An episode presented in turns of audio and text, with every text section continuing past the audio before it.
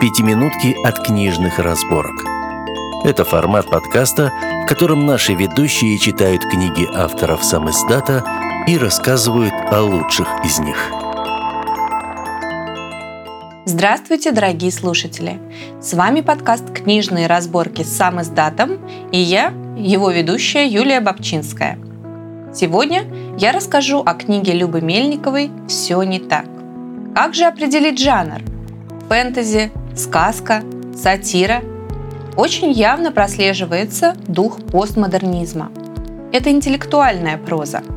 Зачастую авторы этого жанра говорят о бессмысленности происходящего. И действительно, в книге «Все не так» герои так или иначе сталкиваются с поиском смысла жизни. Автор с помощью сказочных мотивов подчеркивает социальные проблемы, существующие в обществе – Работы авторов-постмодернистов расширяют границы воображения. Мы видим в книге порой совершенно абсурдные картины, например, как леши играют в карты или бабьяга, засидевшаяся в бабках.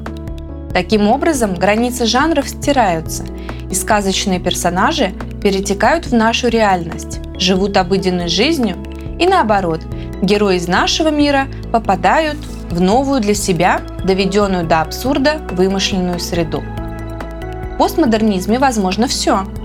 И в книге «Все не так» мы встречаем именно такую авторскую свободу. Здесь можно увидеть и пародию на так всеми знакомую бюрократию, но переложенную на сказочный сеттинг. То есть это сказки на новый лад. По сюжету. Автор основывается на славянской мифологии. Анчутки, кикиморы, леши обитают на здешних страницах. В конце книги даже есть словарик – по таким мифологическим существам, что очень даже удобно. Как-то раз в этот абсурдно-сказочный мир попадают двое детей – Сережа и Света. И сразу же в гости к Еге и Лешему. Сережа – очень серьезный мальчик, а Света – девочка непоседа. И теперь им предстоит решить, как выбраться из переделки и где отыскать заднюю дверь, которая вернет их в свой мир – Путь приводит их в центр столицы, сам дворец государя. А здесь кого мы только не встретим. И таксисты Емели, и Кощей. Есть и люди, конечно. Вот только сам мир чуточку другой. Хотя за каждой встречей, за каждым образом или метафорой скрываются глубинные смыслы, умело поданные автором. Текст изобилует яркими и меткими образами. За легкостью и юмором прячется серьезность, а порой отчаяние. А может и правда все не так? И в том мире, и в этом? Где же искать правду? И какой смысл в этой рутинной повседневности? Книга заставляет задуматься, увидеть то, мимо чего мы, возможно, проходим каждый день, не замечая. Всегда так. Тебе нагрубили, а ты в ответ только открыл рот, да замер в недоумении. Ответить бы – высказать свои пожелания обидчику и пожелать удачной дороги в болото дальних краев. Но нет, ты стоишь, похожий на рыбу, и пытаешься хотя бы не показать виду, что ты сейчас в действительности глотаешь литры слез. Лишь спустя какое-то время ты приходишь в себя и находишь слова и направления для обидчика. Выстраиваешь их в нужном порядке, чтобы путь его был тернист, но недолог. Опять задним числом. Кажется, мир обезумел, но если постараться, выход можно найти всегда. Читатели будут искать разложенные автором ключики, а заодно следить за приключениями героев, смогут ли они выбраться из этого абсурда, и искать самое главное – смысл жизни.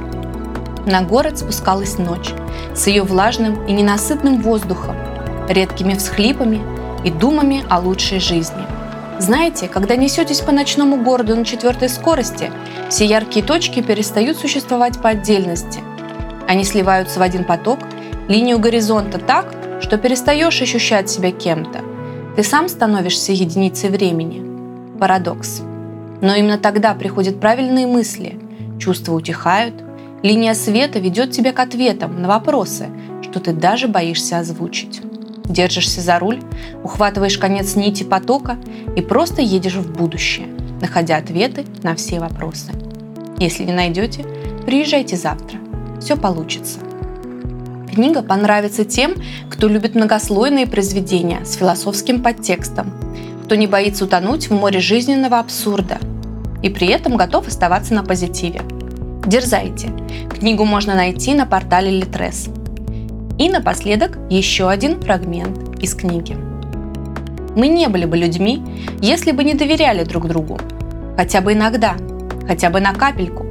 Если бы мы не оценивали людей по одежке и не вешали бы ярлыки сразу, мы бы стали доверять друг другу чуть чаще и немного больше. А так, мы бросаем взгляд на человека, которого первый раз видим, отмечаем стертые ботинки и капли масла на рубашке и говорим презрительное «фи».